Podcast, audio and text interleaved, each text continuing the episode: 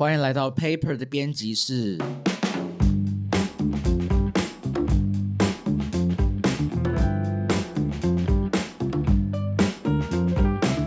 Hello，我是 Johnson，今天在现场的有 Paper 主编 Clyde，Paper Fashion 主编 Jasper，Paper 编辑 Ian，大家有没有觉得今天的声音有比较特别？结果没有，怎么可能？这个大升级了吧？真的，我们要谢谢很多的忠实听众一直留言给我们啦，就建议说我们可以有一些好的声音设备的升级。那我们有在这边做一些小小的升级，那希望我们的声音可以带给大家比较舒服的，这叫什么？听觉享受吗？那是不是要来一点掌声鼓励鼓励？好，来，Oh my god，好浮夸哦！好好玩哦！有种 old school 感对，觉。以后我们就是如果讲的不好笑的笑话，我们就会按这个，对，比较不罐头音效来掩盖。冷场的时候，耶好了，那我们今天因为我们的这个嗯有这个声音设备的 level up，所以我们的主题要跟声音有关系。没错，嗯，那一样，我们还是要先从比较有知识含量的内容先开始，是不是？依然先开始呢？好，OK，那就是在想说声音有什么可以跟大家分享的。我觉得声音在创作这个领域有蛮有趣的一个分类，就是说你提到声音的时候，还会有另外一种声音叫音乐。嗯那音乐它比较像是经过编写、呃组织架构，然后有逻辑的去编排一些旋律，然后包装成一个你在某个时间描述里面可以去听的、享受的娱乐，嗯有点像这样。但是当你在提到声音的时候，它又可以只是单纯的指声响啊，就是你平常听到的任何声响，它都是声音嘛。但你通常不会认为这些声音是一种娱乐或什么，但这样的素材又可以经常在各各式各样的呃创作里面被运用、被听见，这样子。对，所以简单的讲一下我怎么去想声音这件事之后，我就去回想说有没有比较印象深刻的呃创作者可以跟大家分享。嗯我就想到在二零一九年的时候，呃，有一个日本很有名的声音装置暨视觉艺术家池田亮司先生，他在北美馆办了一个大型的个人展，这样子。对，那他比较特别的是说，他是少数以视觉艺术家以及声音艺术家，就是这两个身份活跃在呃当代艺术领域这样子。嗯，对那他呃，其实要其实他的来历很丰富啦，不太好介绍，稍微帮大家简单浓缩一下这样子。那一九，他是一九九一九六六年出生在日本，就是他比较开始参与一些有名的艺术团体，是在大概一九九四九五年的时候，他参呃加入了那个日本很有名的艺术团体，叫做 Dump Type。Dump 就是我们形容人家就是脑袋空空那个 Dump。嗯不过因为 dumb 他其实本身还有就是呃哑巴就是没办法讲话的这这这个含义，所以当这个团体他们当初在嗯八零年代的时候，就是想要去针对那个时候日本，比如说泡沫经济嘛，然后那个时候他们也有感于比如说资讯泛滥啊、资本主义、消费主义等等，然后没有什么批判意识，艺术艺术圈有一点就死气沉沉，没有真的戳到痛点。但其实这想起来跟现在好像还是有一些可以呼应跟雷同的地方，这样子。对，那他们就聚集了一群，就是有点像是艺术家朋友、创作者。那池田亮子他就是在呃这个团体里面发迹的。对，那他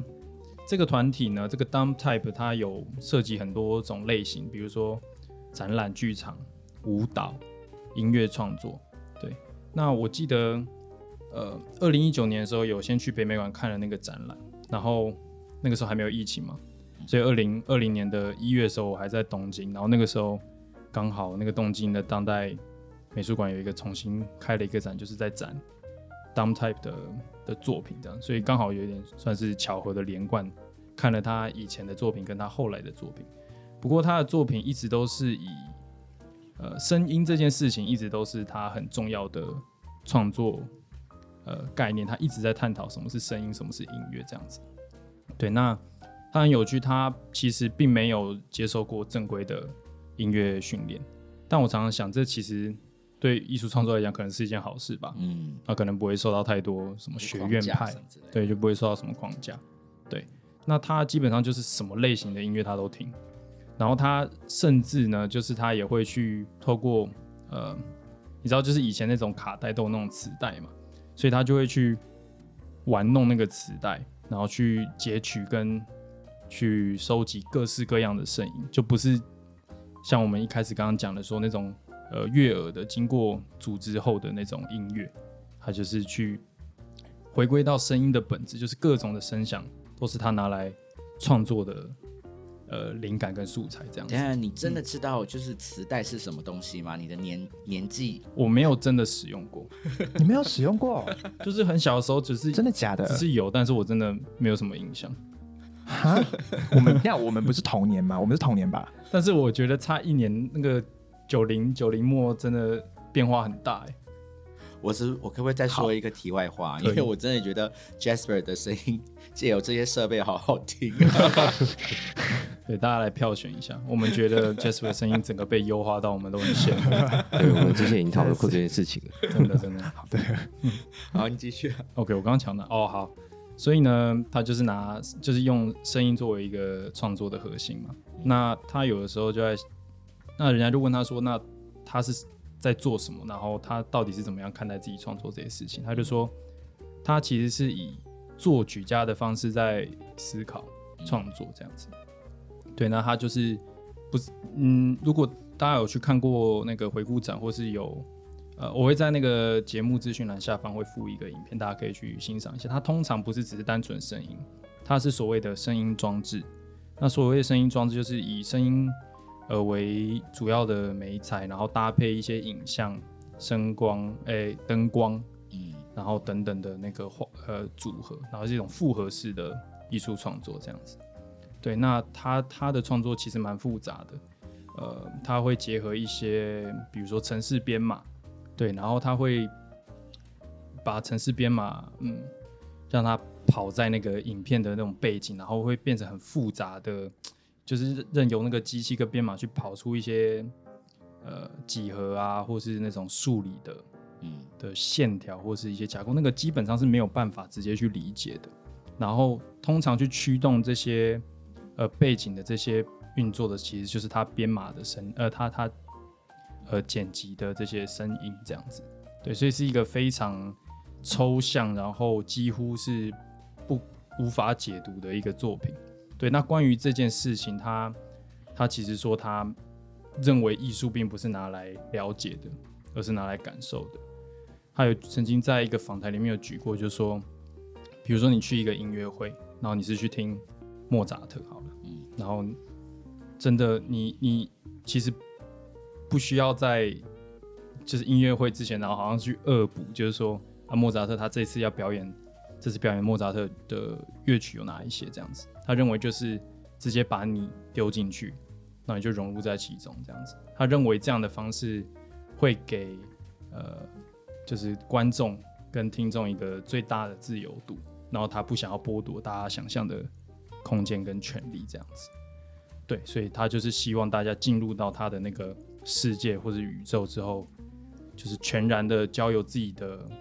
知觉啊、心灵去去和他的作品互动连接这样子。我觉得这是不是也是有一个一个思维，就是很多人在觉得说，在在看某一个艺术作品的时候，他必须要先去了解他的，比如说他的创作理念啊，他的原因什么的。但是有一些人就会觉得，其实不用你你感受到什么就是什么，那样子就够了，那样就是很好的。嗯，我觉得后，诶、就是感受这件事情是现在的一个大部分创作者都希望，嗯，就是观众去去做的事情，这样子。他把这一部分诠释的部分留给你，就是大家也不用这么执着于，就说好像一个作品就有一个对应的的论述啊，嗯或是架构，这件事情其实是可以抛弃的，就是你带着一个享受的心情去去聆听、去观看，这才是最重要的，这样子。台湾也有一个声光的做声光的艺术家叫姚仲涵，那我们之前有跟他做过采访，他其实呃，也是池天亮次也是启发他一个很多的一个艺术家。嗯然后他也是希望说，就是在呃观众在看在欣赏他的作品的当下，其实是可以完全的，就是投入其中。我觉得他们两个人两个人的想法其实有点有点对得上。嗯，哎，对了，那题外话，关于就是去听演音乐会这个事情之前恶补的这个概念啊，你们在看演唱会之前会先恶补那个歌手的歌曲吗？我不我个人不会、欸，会，我其实会，要不然会尴尬，想说 哇，这首有点没有 follow 到的。就大家都在都在唱都在跳，然后你就在旁边只能左右摇摆这样子。嗯所以现在现在大家可能都在恶补张惠妹的歌，是不是？是，先跟大家分享一个小小的冷知识，嗯就是你知道我们打电话的时候啊，我们按那个按键，按数字键，不是都会有一个回馈的一个声音吗？嗯哼，你知道那个声音，它一到一到九，就是它每一个按键一到九，然后跟米字键跟井字键，它的每一个声音其实都是不一样的。真的吗？对，它每个声音是不一样的。嗯然后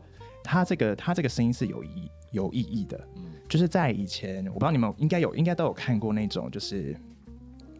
转盘式的那种电话。嗯有，我有使用。小时候有用过。对，对对对，然后 我好对，然后他他就是一到九，然后你必须要按按住那个圈圈，然后对对对滑到底，然后等它回来，然后会嗲嗲嗲嗲嗲对，的那个声音嘛。它其实是以前的一个拨号的一个技术，就是比较传统的一个拨号技术，就它它收电话接收到这个讯号之后，它会传送给就类似电信局的地方，然后会有真实的接线声，他会把这个你打的这个这这个这个线路插到你要打的那个对方的电话的那个孔里面，嗯哼。就它是它是人工去操作的这个系统，可是那个孔嗯。这么多，他怎么找得到它就是有很多接线生在就在哦？OK，负责去找。呀呀呀就是他可能就是负责某某一个街区什么之类的。OK，好，以以前以前拨打电话的方式是这个是这个样子，但后到后来就是有发展出另外一个呃新的技术，叫做双音多频，嗯就是它变成说这个发信号的方式是透过声音去传递的，嗯然后它怎么去辨识你打打的是什么按的是什么数字？就是它每一个声音，它每一个数字都会有一个代表的声音。那比如说像一，它是有两个，它是都是有一个有高由高频的声音到跟低频的声音组成的一个组合的声音，所以才叫做呃什么双双音多频。然后比如说一的话，它就是一百二十呃一千零一千两百零九赫兹跟六百九十七赫兹组成的一个声音。嗯对然后在然后这这个声音你，你在打那个很像类似客服电话的这种这种这种这种电话，它不是会叫你说呃，可能转转客服按这样子。九嗯。按几按几，你在这这他在他在语音辨识的时候，他其实是在听你听你按键的这个声音来去辨识你按的是哪一个数字。所以其实我不用按键，我用唱的也可以，对不对？你你我如果唱得人到 那个音人也是可以的，对不对？人人声是人声是不可能发出那个声音的，就假它是如它是必须要就是就是这个这个音频跟这个音频的组合的这个声音，就是非常明确的是这个声音，他才有办法去接收到。那我知道了，就是如果我不用按键，但是我用比如说就是发音的装置，然后对发出那个音，其实是可以达成这个效果。是可以，你可以不用按那个按键，你可以不用酷按那个实体的按键，你只要在他那个语音在等你输入的那个当下，嗯你可能 maybe 电脑按出这个声音，嗯，它就会它就会自动输入这太。酷了，很酷对不对好酷哦！所以后来我后来知道这件事情，我也觉得超 shock 的。这让我想到以前小时候，或是你在打电话的时候，有的时候它是拨出去之后，它会重，就是你按那个家用电话，嗯它会重，如果你按重拨，它会哒哒哒哒哒，对，它就它其实是有音阶的嘛。比如说，就是所以按重播，然后你给我听那个那个声音的排列，我会知道是打给比如说爸爸妈妈这样子，它会得得得得得得得得得。对对对哒，对对对，对，对我也我也我也我也记得，我也依稀记得我自己家里的电话号码的那个音切是什么。对对对但是我就想到像这种就是那种犯罪电影啊，就是你用这样子的方式，完完全全是可以抓得到你你想要知道的某一个人的电话号码，比如他拨的到底是几号啊，嗯。或者是说，比如他按那个手机它的密码是什么，你根本就听得到啊。嗯，是没错啦，就是如果那个那个罪犯有绝对音感的话，或者还有一些 有些装置啊，对不对？他就可以记住。毕竟他那个绝对音感怎么有受差有受过那个训练的差话，对他那个差异还是蛮细微的啦。如果你没有特殊的嗯才能的话，那我在听到就是我们要讲声音这个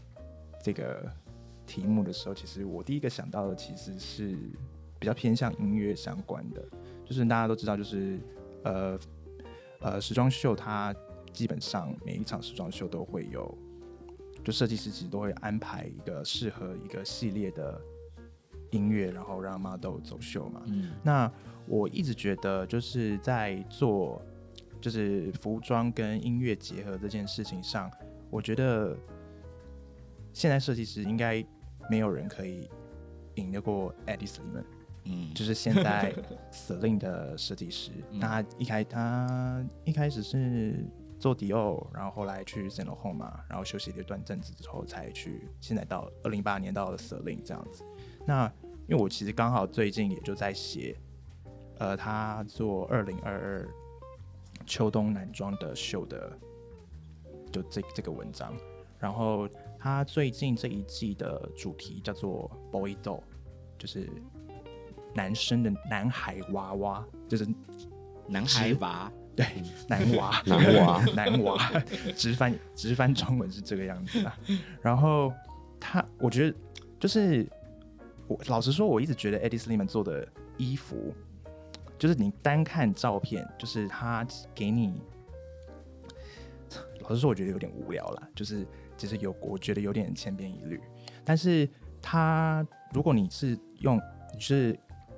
看他的秀，就是有听着音乐，然后配着影像去去看这个完整的秀的话，你你感受到的东西其实是完全不一样的。而且我觉得他音乐在他的秀里面的存在感其实是很强的，对，就是你可以，你可以，你可以辨识的出来，就是他他是写他是有想要用音乐让你知道一些事情的，就是即便即便像我其实对音乐没有那么多的了解，但是我可以感觉出来他有想要讲一些事情。那这一次他的 Boy Doll，你你听完以后，有从他的音乐里面感受到那个男娃感吗？他，我觉得啦，他他虽然他的新闻稿没有特别的特别的讲说，就是，然后我就觉得他新闻稿都写的有点模棱两可，你不能这样子，这样子，就是这谁写的就完了 但是剪掉但是了就是我重新你你好 OK，他的新闻稿其实没有特别的去讲说他就是他讲太低调说他的灵感是怎么来的啊，或是干嘛干嘛的。但他你看他整个影片，他取景的地方是呃巴黎一个很老的一个歌剧院叫 L'Olympia，就是奥林匹亚的一个音乐音乐剧的一个，就是演音乐剧的一个地方。然后它这个音乐剧，它其实是呃，巴黎有一个也有另外一个很有名的，也算是夜生活蛮兴盛的一个地方，叫红磨坊。它是红磨坊的同一个创办人开的另外一间歌剧院。对，然后这一场秀，这个 Boydo 这个秀的取景的地方就是在这个在这这个这个地方。然后 Eddie Sliman 他其实呃夜生活的对他的影响其实是蛮深的。他我觉得他的音乐品味也跟他长期以来就是一直泡在夜店里面的一些经验，其实有多少有一些关系。对，那其实他之前有说过，就是呃，巴黎其实最近就是这这这这好几年，就是一直有想要让这些地方就是没有那么的变成是巴黎的一个代表，就是他有点巴黎有点想要抹去这个这个印象，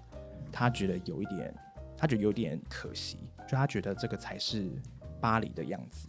那他这他这一季的秀才选呃，我不知道是不是这个的原因啦，但是我我自己看过这这在看过这一句话之后，他又他又在这个地方去做这场秀，我觉得他有一点想要缅怀这件事情。嗯，然后他在他在整个整个影片的片头，就是你可以听得到，他是用一些呃可能就是那种很老的门开启的声音，然后你看你感觉出来他是这个人是走进一家店的一个声音，然后你就看到一个一个打扮的很精致的一个男模，他是他他是趴在一个可能快餐店的桌上，他可能是刚结束他的夜生活，或者是正在休息一下，等一下就要去跑爬的那个感觉，他给我的感觉是这个样子的。嗯，对然后你看他整个整个秀的那个他所穿的一些呃很 bling bling 的东西呀、就是比如说皮外套里面就会镶嵌很多金属的亮片，或者是甚至整整件的披肩它都是金葱的那个丝线，然后再加一个很闪亮的皮裤，你就完全就是一个跑趴的装束，真的非常适合，非常就是一个战袍。嗯，对，就是对我觉得 那可能是 a d i s Lemon 自己想要穿的吧，maybe，但他就毕竟也是有点年纪了，可能也是缅怀自己的青春吧。哎像这样子的，我也会拿来当战袍啊，我觉得真的非常实用，好不好？是，对，是有可以入手一件，我觉得很适合你。对，就是我要，就是要看他的东西，就是真的要连同音乐还有影片那些去去欣赏啦。尤其是这两年，就是他到现在都还是用呃，因为前阵子因为疫情的关系嘛，就是不能办实体的秀，那他。到，即便到现在，就是欧洲那边其实都已经完全的开放了，他到现在还是用呃，就是拍这种形象影片的方式去去去讲一个秀。嗯，我觉得，我觉得这对他来讲是更加分的一件事情。他可以再透过用影像的方式，再去把他的灵感再讲得更清楚，嗯传递得更好。我觉得对他来说是一件很好的事情。嗯呀、对，那个因为 Eddie Simon 的音乐真的都选的很好，像他呃二零二二春夏女装系列，就是他找 Lisa 走秀的那一次，嗯，然后那时候看秀我就很惊讶，因为他用了一首我很喜欢的歌，什么？一首叫做。维他命 C 的歌，嗯，对，然后歌词很强，他就什么 Hey you，然后什么 You losing, You losing, You losing, You losing your vitamin C，这样，就是 来唱给就是对对对，因为那首歌真的听过就不会忘记，对对对。嗯然后那时候我在看秀的时候听到这首歌，我就超惊喜的，哇，哎，第一次你们怎么用这首歌啊？对，那是一首呃七零年代一个呃德国的实验摇滚乐团，然后叫做 Can C A N，就罐头的意思，对。嗯那首歌很推荐大家去听一下，对不对？那就是呃，虽然是七零年代的歌，可是我们现在听还是非常的前卫，非常的好听，这样。对，那我接下来跟大家分享一个我之前看到一个特别喜欢的，算是访谈吧。对，就是之前那个呃，Paris Hilton，他为了要宣传他的新的那个，就是呃主菜的实境秀，我超爱看那个实境秀的、对对对，就是他为了要宣传那个，然后他就呃，他就跟那个 W Magazine 合作，嗯。然后刚好 W Magazine 那个一阵子在做那个 ASMR 的系列，对 ASMR 就是那些呃很阿妹的演唱会，对，不是 不玩是笑。对对，因为因为 ASMR 就是最近刚好有点红，它就是一些那种很细小、稀稀疏疏的声音，对，然后有一些呃有一些 YouTuber 或是一些人，他就会在呃 YouTube 上面分享他做事情，然后那声音都很小，比如说他可能就呃在摸自己的身体呀、对，然后就会有一些声音这样，然后有有些人觉得 A ASMR 听起来很疗愈，这样。嗯，对，然后你就可以一直开着一直听，然后你也不用管他在做什么，你就听到一些稀稀疏疏的声音这样。对你没有喜欢 ASMR 吗？我我有朋友蛮喜欢，但我我没有特别，但可以看一下，就我觉得要看好像要看类型、欸，对啊我不是很喜欢那种，就是它不是有分很多，就是有很多就是专门就是吃东西，吃东西我会吃东西我不喜欢我有吃东点受不了，西的声音但有些人爱对，我不喜欢吃东西，但如果也不喜欢是那种吃东西那种写字或是翻书的那种有疗愈嗯对对对，对我来说有那那有一些蛮好听，种比较，嗯那，我觉得那种比较甜比较好听。对对对。然后呃，反正就是他就是去上，就是去上这个，就录这个影片这样对，然后他就从头到尾都用气音跟大家讲话，对，然后他就讲了很多事，他分享很多事，包含呃，他说他他很喜欢说 that's hot，对，然后他在里面就会是 that's hot，对，就是类似像这样，然后还有另外一个口头禅是 loves loves it，对，然后他就 loves it，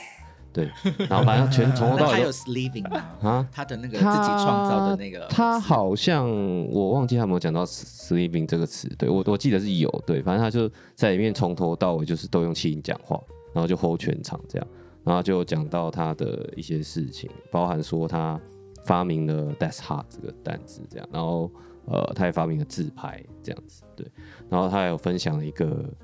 呃，小时候他因为名字被嘲笑的事情，因为大家都知道他叫 Paris Hilton，嗯。Paris 其实就地名，对，Hilton 是因为他是希尔顿集团的千金，对，然后其实是饭店的名称，对，所以我们可以把他的名字想象成是巴黎的希尔顿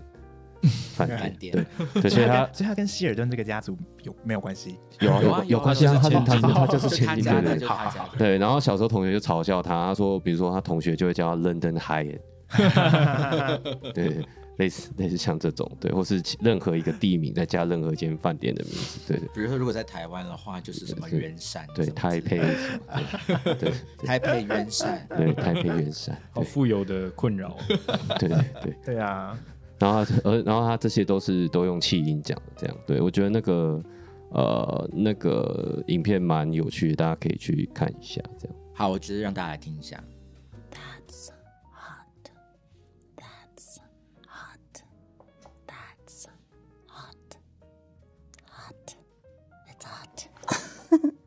好，大家有觉得刚才那个声音很强吗？好啊，那我们还是要玩一下声音的心理测验。今天要玩的是什么？今天是，等下我自问自答，你自问自答，好可怕！你 Q 自己。我 Q 自己，Oh my god！好啦，今天要玩的是，呃，在夜深人静的时候，如果你正好在就是梦里，然后就睡得很熟，然后你有一个声音把你吵吵起来，然后哪一个是让你觉得最不爽的那一个？OK，好，选项有四个哦。第一个是飙车族呼啸而过的声音，觉得嗯那种 OK，这我几乎每天晚上都会听到，嗯，新装很热血，很多飙车，没有没有没有，很热血。OK。第二个声音是新大楼在盖的声音，新建大楼那种咚咚咚，半夜的时候吗，or maybe 不是大半夜的时候，反正你就在睡觉嘛，然后你就被就施工的声音对有被声音吵起来。嗯，OK。第三个是邻居唱 KTV 的声音，哇，这个哦我很难选想就欸三个都很讨厌 我觉得人家。半夜唱歌这个真的是很不行哎、第四个是菜市场的喧闹声。嗯，嗯，我们可以把它解读，反正任何的人的声音的喧闹声这样子，车水马龙啊什么，就是热闹声音这样子。嗯，OK，OK，选好了，选好了，嗯哼，好，好，那现在选第一个的那种飙车组的，有人吗？我没有选你，们没有选飙车。好，那第二有选第二个的吗？有那个工地那个对不对工地的有我选我选工地我我也选工地我，也是选工地，嗯啊，你们三个都选这个对，好，工地太困扰了。对啊我，选工地。第三个是 KTV，我选依 KTV，然是 KTV，我觉得太没有同理心了，管你唱的再好听都没有用。对，但那万一你不可以唱得跟庄很好听，呢你不可以跟庄神住在一起，对，我常常半夜你会。会你会被他激怒。对，啊，啊，万一唱唱的很好听哦。对啊，像我，我是有遇过那种，就是那种开 party 的，嗯然后是那种全部在唱那个 Katy Perry 的歌，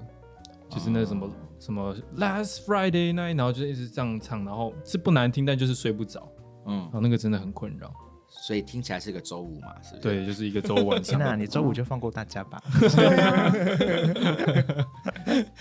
好好好，那第四个菜市场的喧闹声没有人选，没有人选那我们现在来公布答案。选第一个就是那个机车呼啸而过的，你本身很讨厌呃爱臭屁的人，然后你觉得大家要凭实力来比较，所以光说大话是没有用的，所以你做事的时候就会很踏实，平日就会做足一些准备工作，等到实际的时候你就可以好好的表现。你是这种人，嗯，嗯。那真的很大哎、而且现在他们都会就是改成一些那个，也不像把布声，那个摩托车都会那种是那种声音非常高亢的那种喇叭声，然后就是一边按按着，然后呼啸而过，这样子，按喇叭，按喇叭的叭叭叭叭，哦是不是真的只有你们新庄才有啊？我我觉得可能是啊那边可能比较热。一种你们那边的路，你们那边面路可能比较大条，他们比较好，就是冲。哦，而且我跟你讲，就是我们是大楼靠的比较近，嗯所以那个是巷子，所以他那个过去的时候会超大声，就是整整排是这样轰，就就是是有一种共鸣的感没觉。没错没错。巷子里面飙，对对对对对，它是巷子里面快速开过去，嗯，巷子这么短，怎么样？所以它的加速度的时间很短，所以就真的证明很快。他。们一定就是开也是没开什么好车，然后就在那边，我们的频道现在要不变得敢不好说不好说，好了，我其实我也很喜欢这样子的说话风格。那我们来下一个答案。第二个就是讨厌这个建筑工地把你吵醒来的，你的个对施工的，你的个性就会比较内敛，有话就不会直说。可是刚才小姐她就很直说，他说人家车大也不是什么好车，我我认真这样觉得。但多数的时候呢，都是闷着，然后让别人去出风头。但是遇到一些机会，别人把你拱出来的时候，你也不会退缩，你就会很大方的表现自己。嗯，所以是一个比较闷骚的人，但是就是只要鼓励了他，就会你知道把自己展现出来。嗯，嗯，嗯，就是我啊，就是我。你有你不闷骚啊？你哪里闷我我骚？我疑问，我今天都在节目自己 Q 自己了，到底闷骚在哪？你只有骚而已，你没有闷骚。好了，我们来第三个答案是，呃，第三个对那个邻居唱 KTV 也没办法忍受。真的不给过。好，你是一个挺爱凑热闹的人，对于一些好玩的事情绝对要掺一脚。碰到可以表现机会的时候呢，你也不你也是不遑多让，有空就会挤上场。但你很能够带动气氛，所以多半是你个人秀。所以有很多时候有你在的时候，就会蛮嗨的。凑热闹听起来不是一个很嗯，好，所以你要选这一个选项。可是你不觉得这个是这几个选项里面，因为像施工就不可控啊，对不对？他他如果要施工的话，他他就得做嘛。但是我觉得唱歌是可以最最容易可以选择就是歌手的，但我知道可能他真的很想唱。我懂你，就是你是从这个人心开始来评估。对啊，对你就是幻想了他的那个动机，你就觉得他动机不可取，所以你就会生气。对。就发现自己是一个爱凑热闹的人，你其实你内心想要跟他们一起唱，其实想唱这样子。好，再来第四个答案是菜市场声音都没人选，那我们来公布答案哦。你的观察力是敏锐的，然后能够很快的掌握环境的氛围，在适当的时机，你就会说出得体的话，或是刻意的制造一些笑点。所以在团体中，大家会很难忽略你的存在，然后所以大家也都很期待你的下一步。所以你是一个非常聪明的人。嗯，聪明的人怎么会住在菜市场楼上呢？他怎么？你这一句话也非常的政治不正确，这到底是什么意思？这我听不懂 就是就是你 你会因为这件事情生气，你就不会选择住在那个地方啊，不是吗？你 到底哪里有内敛啊？你根本就是有话直说，好不好？好啦，那今天以上就是我们的节目哦，希望你喜欢。那我们下次见喽，拜。拜拜。拜拜。